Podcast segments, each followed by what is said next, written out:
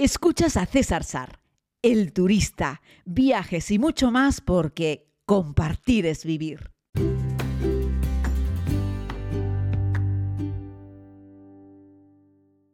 Muy buenos días a todos y a todas. Les hablo desde la ciudad de Kathmandú, en Nepal, a donde me he venido a pasar pues unos días, a disfrutar un poco de este rinconcito del mundo y hoy les tengo que confesar que he dormido un montón, he descansado muchísimo. En cierta medida me he venido a descansar. Ya les contaba ayer que la intención no era ver un montón de cosas, sino verlas bien, sin prisa, eh, pero sin pausa, paseando, simplemente disfrutando de la ciudad, que es básicamente lo que hice ayer. El hotel en el que me encuentro, como les describía, eh, está cumpliendo a la perfección el motivo por el cual lo elegí. Está en el centro, muy bien localizado, me permite llegar caminando a un montón de lugares de interés la ciudad eh, y está lo suficientemente escondido entre callejones como para no sufrir el ruido inmenso que hay en esta ciudad en las calles principales donde se junta un montón de gente. Ese también es un país con una alta tasa de densidad de población, por lo menos la ciudad de Katmandú tiene una alta tasa de una alta densidad de población y eso se nota un montón y cuando vas caminando por la calle pues hay un momento en el que te ves caminando por la mitad de la calzada y delante de ti tienes un coche y dos motos y detrás tienes dos motos y hay más personas a tu lado porque hay un terrible atasco y los peatones tenemos que invadir cualquier espacio para poder avanzar. Y bueno, pues calles muy estrechas, prácticamente sin aceras o con aceras impracticables que están rotas o están llenas de objetos que venden las tiendas que están en los laterales. En fin, es un maravilloso caos, pero no deja de ser un caos y todo fluye, no se crean, ¿eh? la gente no conduce rápido, no hay grandes problemas, no hay grandes accidentes.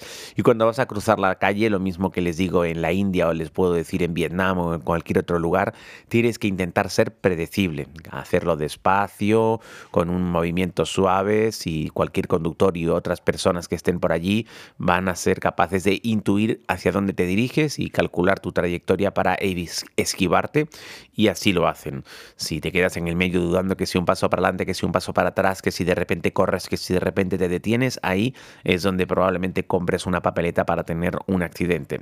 Así es que bueno, el secreto es que por muchos coches y motos que estén cruzando la calle, que tú lo hagas de una forma... Eh, ya les digo, eh, predecible, que lo hagas despacio y de una forma constante a un ritmo lento y ellos simplemente te, te, esquivarán. Observa siempre cómo hace Local People y te darás cuenta que la gente del lugar lo hace exactamente de la misma manera y ya les digo, no tienen excesivos problemas. ¿no? Esta es una ciudad, a diferencia de otras que encontramos en el país vecino de la India, eh, que se parecen mucho en muchas cosas, esta es una ciudad que mezcla pues la gran cantidad de templos que hinduistas que encontramos en el propio centro de la ciudad con también las estupas budistas tibetanas, ¿no? Así es que esa combinación de esa mezcla la hace desde mi punto de vista muy particular, muy singular y maravillosa. Hay algunos puntos en los que puedes encontrar un pequeño remanso de paz. Algunas de las estupas se encuentran rodeadas de casas y por lo tanto no con coches y motos. Y bueno pues solamente está el jaleillo de los vecinos pero nada más no así es que eso es algo que se agradece mucho. Han ido abriendo a lo largo de los años pues diferentes cafés y algunos restaurantes que intentan buscar pues un espacio de luz hacia arriba hacia el rooftop e intentan buscar un espacio de tranquilidad en ese mismo lugar y también un viewpoint un punto para poder observar eh, la ciudad como el sitio en el que comí ayer que simplemente estaba entre dos puntos de interés y busqué en Google Maps y busqué lugares mejor valorados.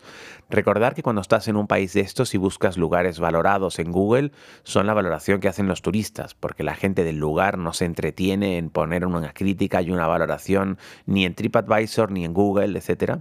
Eso lo hacemos los turistas. Pero bueno, como soy un turista y lo que busco precisamente es un sitio pues mínimamente confortable, Además, estoy buscando también un lugar que tenga unas ciertas garantías sanitarias. Pues bueno, eh, voy observando y encontré un sitio con más de ciento y pico críticas, con una valoración muy alta, que estaba en el interior de un hotel y que era la terraza superior en la planta 7, si no me equivoco.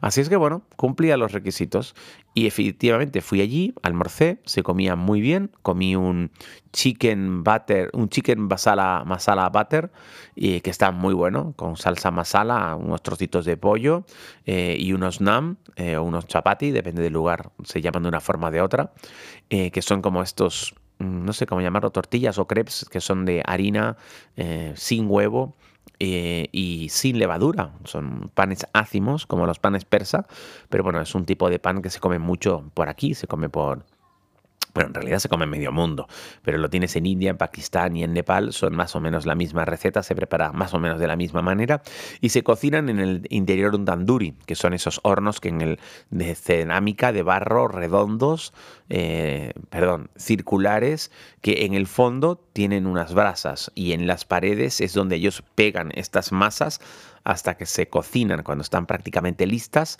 pues las rescatan con unas pinzas y esto es lo que comes acompañando la mayoría de los platos que tienen salsas en la gastronomía india y nepalí.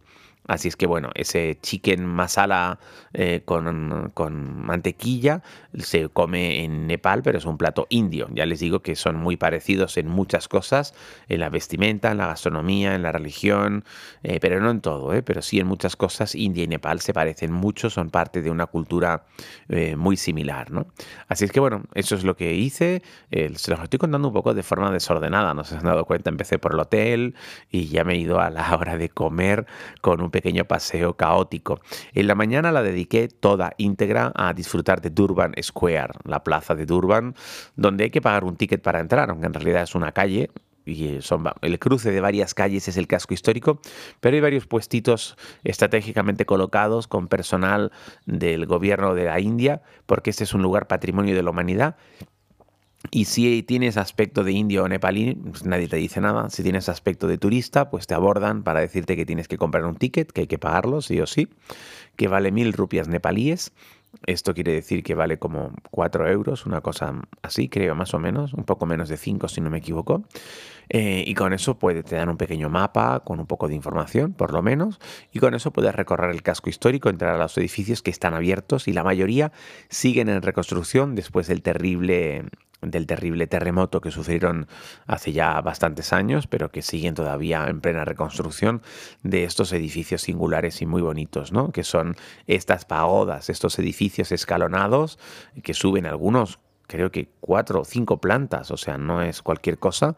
Eh, bueno, no les voy a hablar yo del aspecto histórico y cultural de estas edificaciones porque eh, creo que no me corresponde, pero realmente merece la pena visitarlos, son muy bonitos, se los cuento también en la segunda temporada de la serie, eh, porque la verdad es que este es uno de esos rincones que merece la pena visitar una y otra vez y que no me cansaré, no me cansaré nunca de, narrarles y no me cansaré nunca de disfrutar, que es lo que estoy haciendo ahora, ¿no? Entonces, nada, te sientas ahí en lo alto de una de las pagodas eh, y disfrutas simplemente viendo pasar la vida, viendo pasar la gente, los poquísimos turistas que hay, porque se, se, cuando ves un turista dices, ay, vaya, un turista, ¿no? Es como un lugar que antes estaba lleno de turistas, porque evidentemente es patrimonio de la humanidad y tiene un gran interés, ahora los turistas brillan por su ausencia, ¿no? Lo que hay son pues algunos guías que intentan ofrecerte sus servicios, algunos con más insistencia que otros, evidentemente yo los tengo que entender porque no hay turistas y para uno que ven, pues quieren intentar llevarse el cliente para hacer la visita. Yo es algo que recomiendo hacer una visita eh, por el casco histórico con un, con un guía. Yo ayer la verdad es que no lo hice porque la filosofía con la que he venido es otra, pero merece la pena. No es lo mismo ver un lugar que verlo y escucharlo y que te lo cuenten, ¿no? Y tener una persona incluso a la que preguntarle cosas para salir de dudas. Así es que siempre merece la pena. En cualquier rincón del mundo en el que hagas turismo, si tienes un guía siempre es mejor que no tenerlo. Así es que incluyelo como gasto de viaje, que en ocasiones no lo hacemos, nos gastamos dinero en muchas otras cosas, pero no en que alguien nos cuente la historia del lugar que estamos visitando. ¿no? Así es que bueno, esa es mi, mi recomendación. Así es que nada, por la tarde, pues después de comer en ese lugar que les he contado, en ese Roptoff, en esa terraza superior de una planta 7 de un hotel donde comí muy bien, pues me dirigí hacia el Jardín de los Sueños, que también estaba al lado, a dos pasos, un jardín así como de aspecto europeo, que también te cobran un ticket y donde encuentras pues eh, un par de turistas y donde encuentras parejitas, eso sí, de nepalíes, jovencitos que van allí, pues a sentarse juntos en un barco y a charlar, a enamorar. ¿eh? Ojo, ¿eh? no lo ves a nadie tomados de la mano, ni mucho menos intercambiándose unos besos. Eso aquí no ocurre. ¿eh? No es que esté prohibido, es que simplemente son muy tímidos y muy pudorosos como para que algo así ocurra. Y luego, pues, teniendo en cuenta, son unas cuantas niñas, digo niñas porque no todo chicas, así como de teenagers, 19, 20 añitos, haciéndose fotos para Instagram o para TikTok y estas cosas, ya sabéis, ¿no?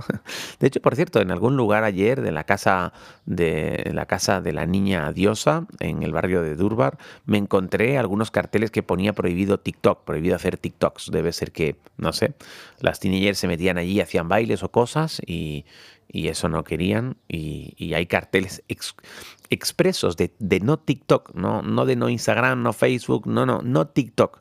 No sé, desconozco. Eh, yo creo que ya hay peino un par de canas, se me escapa un poco el tema, pero algo no les gustaba con respecto al tema del TikTok y no querían que la gente hiciese TikTok dentro de los edificios monumentales.